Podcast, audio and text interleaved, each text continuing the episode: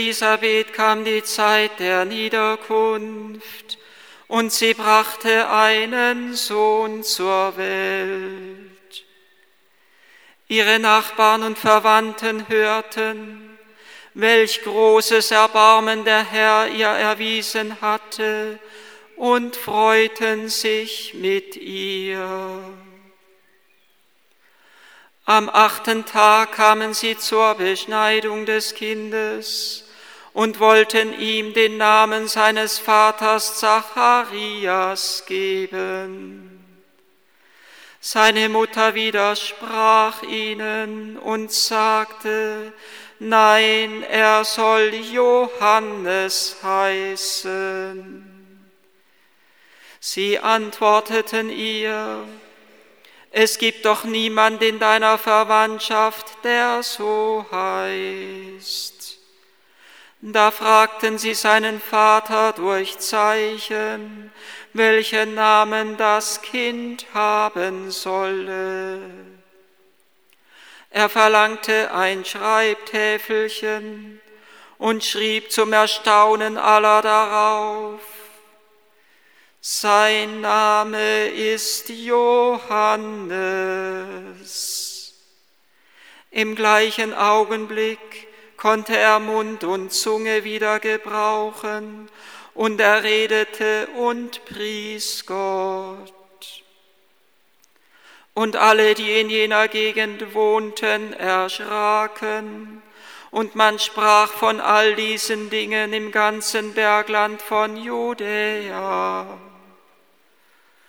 Alle, die davon hörten, machten sich Gedanken darüber und sagten, was wird wohl aus diesem Kind werden? Denn es war deutlich, dass die Hand des Herrn mit ihm war. Das Kind wuchs heran und sein Geist wurde stark. Und Johannes lebte in der Wüste bis zu dem Tag, an dem er den Auftrag erhielt, in Israel aufzutreten. Nur mit größter Ehrfurcht und Achtung und Liebe dürfen wir uns dem Geheimnis und der Person Johannes des Täufers zuwenden. Im Grunde genommen ist er einige Nummern zu groß für mich, um etwas über ihn sagen zu können. Wenn Jesus selber schon über ihn sagt, dass es unter allen von einer Frau geborenen keinen größeren gab als Johannes den Täufer. Das heißt, dass Jesus selber mit unendlicher Achtung und Ehrfurcht vor seinem Vorläufer steht. Dass Jesus sich selber verneigt vor der Größe dieses Menschen. Und groß ist bei Gott immer einer, der Gott ergeben ist. Johannes ist so groß, weil er so ergeben ist, weil er so ausgeliefert ist an Gott, weil er so demütig ist vor ihm. Johannes ist so groß, weil er ganz verfügbar ist für Gott. Größe bei Gott ist immer Heiligkeit. Und Johannes hat auch heute und immer eine Botschaft an uns wie überhaupt jeder Mensch in sich eine Botschaft Gottes trägt, die er dieser Welt zu verkünden hat. Jeder Mensch trägt ein Geheimnis, das Gott nur in ihn hineingezeichnet hat, in sich, und er soll es in diese Welt hineinstrahlen. Und es kommt immer auf den Menschen an, je, je nachdem, wie transparent er für Gott ist und wie mitteilsam er für die Menschen ist ob Gott durch ihn hindurch den Menschen etwas sagen und etwas mitteilen kann. Johannes der Täufer ist zunächst einmal für mich oft so eine unnahbare Gestalt. Einer, der mir auf den ersten Blick ja geradezu eigentlich nicht unbedingt besonders sympathisch ist. Heuschrecken und wilder Honig, ja Honig, das geht noch, aber Heuschrecken, das wäre jetzt nicht unbedingt mein Fall, wohin ich mich gezogen fühlen würde. Er trägt nicht feine Kleidung, sagt Jesus selber über ihn.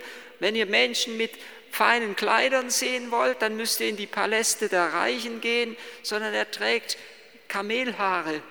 Er ist nicht einer. Er, ist, er wird ja auch in der Kunst immer wieder fast wie ein Wilder dargestellt. Nicht einer, der äußerlich eine besondere Anziehungskraft auf uns ausübt. Einer, der etwas abbildet von dem, was später auch die Wüsten, Wüstenväter und die großen Einsiedler der frühen Christenheit verkörpert haben, die in die Wüste hinausgezogen sind, so wie Johannes der Täufer in die Wüste hinausgezogen ist. Und die Wüste ist eigentlich charakterisiert ja durch eine, fast möchte ich sagen, ja so eine gewisse Ambivalenz. Sie ist auch später dann in der Apokalypse der Ort, an dem die Frau mit den Sternen und mit, den, mit dem Mond unter ihren Füßen, die, die, wo der Drache ihr schon droht, das Kind zu verschlingen. Und das Kind wird gerettet wunderbar und die Frau wird dann in die Wüste entrückt. Und dort schon, dort ist dann die Wüste der Ort, wo die Kirche bewahrt wird. Sie, die Wüste ist ein ambivalenter Ort der Ort, an dem Gott die Frau, die Kirche bewahren möchte, aber sie ist auch der Ort der Bewährung. Auch schon in der Zeit der Wüstenväter ist sie, Zeit, ist sie Ort der Bewährung. In den großen heiligen Biografien von den Einsiedlern und Wüstenvätern ist es immer wieder dargestellt, wie die Wüstenväter ausgesetzt waren den wilden Tieren und im übertragenen Sinne natürlich eine, was, was eine viel tiefere Bedeutung noch hat, dass sie in der Wüste schutzlos auch den dämonischen Mächten preisgegeben sind. Wir können nur zurückdenken, wie es Johannes in der Wüste gegangen sein mag. Er, von dem ja die feindlichen Mächte wussten, dass er eine einzigartige Sendung hat im Heilsplan Gottes. Wie sehr muss er dort versucht gewesen sein? Jesus selber wird ja später in der Wüste versucht. Jesus selber wird versucht, wenn schon der böse Feind es mit Jesus aufnimmt, wie viel mehr wird er sich dann an Johannes dem Täufer versucht haben, damit er nicht in die Gelegenheit kommt, das Volk für Jesus zu bereiten. Johannes ist damit schon ein ganz großer Mensch, dass er dieser Versuchung standgehalten hat, dass er nicht der Versuchung erlegen ist, groß und mächtig sein zu wollen, sondern dass er, der eine einzigartige Berufung hat, dennoch und zugleich sagt, es kommt einer, der nach mir, der größer ist als ich, dem die Schuhe von den Füßen zu lösen, ich nicht wert bin. Ich taufe nur mit Wasser, er wird mit Heiligem Geist und mit Feuer taufen. Johannes in der Wüste, die Wüste der Ort, der Bewährung, aber auch einzigartiger Bewahrung. Und gerade weil Johannes sich in der Wüste bewährt hat, gerade deshalb konnte er das Volk bereiten, bewahren für Jesus Christus. Die Wüste, der Ort der Bewährung und der Ort der Bewahrung. Die Wüste ein Ort auch für die menschliche Seele. Bevor sie erfüllt ist vom Gnadenhauch des Heiligen Geistes, bevor sie durchdrungen ist von der Gegenwart Gottes. Die Wüste, so haben es die Propheten immer wieder verkündet, soll zu einer blühenden Oase werden. Freilich nur durch den Regen, nur durch die Gnade Gottes kann die Wüste unserer Seele zu einer blühenden Oase werden. Johannes in der Wüste will dazu beitragen, dass die Wüste zu einem blühenden Garten wird. Johannes in der Wüste in einer gewissen Ambivalenz. Er, der äußerlich nicht besonders anziehend wirkt und der zugleich wie ein Magnet ist und der das Volk hinter sich herzieht. Matthäus hat es berichtet, dass sie in Scharen aus Jerusalem und ganz Judäa hinausgepilgert sind zu Johannes dem Täufer. Johannes ist im besten Sinne des Wortes ein Aussteiger, einer, der nichts gemeinsam haben, haben möchte mit einer Welt, die in sich verschlossen ist, die verschlossen ist vor Gott, die verschlossen ist vor dem ganz anderen Gottes. Johannes bleibt selbst selber geöffnet für das ganz andere Gottes, selbst im religiösen Bereich. Die Schriftengelehrten, die Pharisäer, sie haben ein Bild vom Messias. Und wenn er diesem Bild nicht entspricht, dann werfen sie hinaus und nageln ihn ans Holz des Kreuzes. Auch die Schriftgelehrten, die Pharisäer, ja vielleicht gerade sie sind verschlossen vor diesem ganz anderen Gottes. Johannes ist geöffnet für das ganz andere. Er hat eine ungeheure Spannkraft in seinem Leben. Ich möchte fast sagen, er ist gespannt, ausgespannt zwischen verschiedenen Extremen. Und gerade das gibt seinem Wirken so eine ungeheure Dynamik. Er ist ausgespannt, auch in seiner Verkündigung. Er verkündet und deutet ja Jesus an als der, der die Axt schon an die Wurzel des Baumes gelegt hat, der die Schaufel in der Hand hat, um Spreu und Weizen voneinander zu trennen. Er kündigt Jesus an als den Weltenrichter. Er spricht mit unerbittlichen Worten. Er bezeichnet die Schriftgelehrten und die Pharisäer als Schlangenbrut. Ungeheuer, was er sich da erlaubt. Übrigens das gleiche Wort, mit dem Jesus später auch die Pharisäer bezeichnen wird.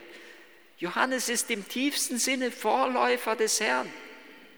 Er spricht mit einer göttlichen Autorität, anders als die bisherigen Propheten. Die Propheten haben immer gesagt, der Herr hat gesagt, Johannes kann sagen, ich sage euch.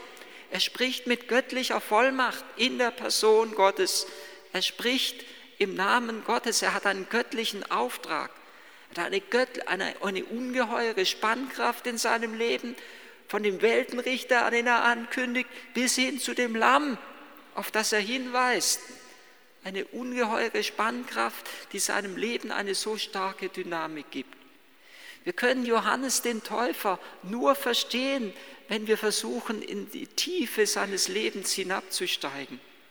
Wenn wir wie er bereit sind, in die tiefe Einsamkeit auch hinabzusteigen. Johannes steigt ja in eine unsagbare Einsamkeit am Ende seines Lebens hinab, in die Einsamkeit des Kerkers. Allein stirbt er. Er, der große Verkünder, stirbt im Schweigen. Er, der Jesus angekündigt hat, fragt seine Jünger, sagt zu seinen Jüngern, geht doch zu Johannes, geht doch zu Jesus und fragt ihn, bist du derjenige, der kommen soll, oder müssen wir auf einen anderen warten?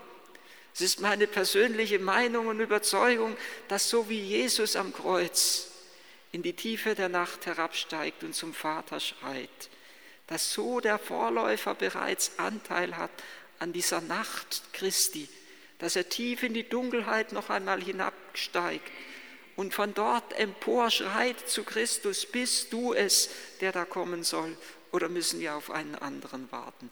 Johannes ist im tiefsten Sinne Vorläufer des Herrn. Er stirbt für die Wahrheit. Er stirbt zum Zeugnis für Christus. Er stirbt zum Zeugnis für die Unauflöslichkeit der Ehe. Er stirbt damit zum Zeugnis für die unerschütterliche Treue Gottes zu seinem Volk, für die jede Ehe ein Abbild sein soll. Er stirbt als Vorläufer, er stirbt in der Einsamkeit, er stirbt in der Nacht des Kerkers. Er hat eine ungeheure Spannkraft, dieser Mann. Er ist so groß, weil er so demütig ist.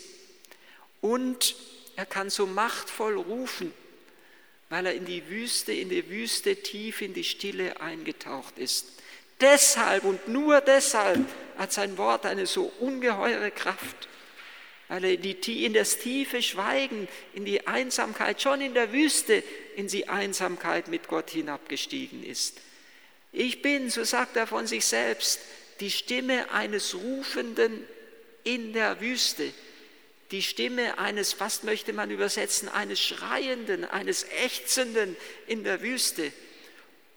Boontos ist der, ist der Rufende im Griechischen, so ein Bronte ist der Donner. Es hört sich ganz ähnlich an. Man möchte fast sagen, ich bin die Stimme eines Donners, eines himmlischen Donners, der irgendwie etwas ankündigen will und der irgendwie auf, auf Christus hinweisen und für Christus bereiten will. Der Vorläufer führt uns in die Nachfolge Christi. Er ist zutiefst Vorläufer in seinem Leben, in seiner Verkündigung und in seinem Sterben. Und Johannes möchte uns hineinführen in die Christusnachfolge glaube und bin überzeugt, dass die Sendung des Täufers noch nicht zu Ende ist und dass er eine tiefe Bedeutung hat für das Leben von jedem Einzelnen von uns. Wir sind eingeladen, wie das Volk damals, immer wieder hinaus zu pilgern in die Wüste, an den Jordan zu Johannes dem Täufer. Wie einst, wie später dann zu den Wüstenvätern die Menschen herausgepilgert sind und sie um Rat gefragt haben, so sind ja schon die Menschen zu Zeiten des Täufers zu Johannes hinausgepilgert und haben ihn um Rat gefragt. Und jedem Einzelnen gibt er verschieden, je nach seinem Lebensstand, einen unterschiedlichen Rat. Der Menge rät er, wenn er zwei Hemden hat, dann gebt eines davon dem, der keines, von, keines hat. Und den, den Zöllnern rät er, nehmt nicht mehr als gefordert ist. Und den Soldaten rät er, lebt im Frieden und der, der Gerechtigkeit und setzt euch für das Recht ein. Die verschiedenen Personengruppen kommen und bitten ihm, gib uns ein Wort mit auf den Weg. Und so müssen wir immer wieder zu Johannes gehen und dürfen ihn bitten. Er möchte weiterhin vom Himmel aus geistlicher Begleiter für die Menschheit sein, Brautführer zu Christus hin.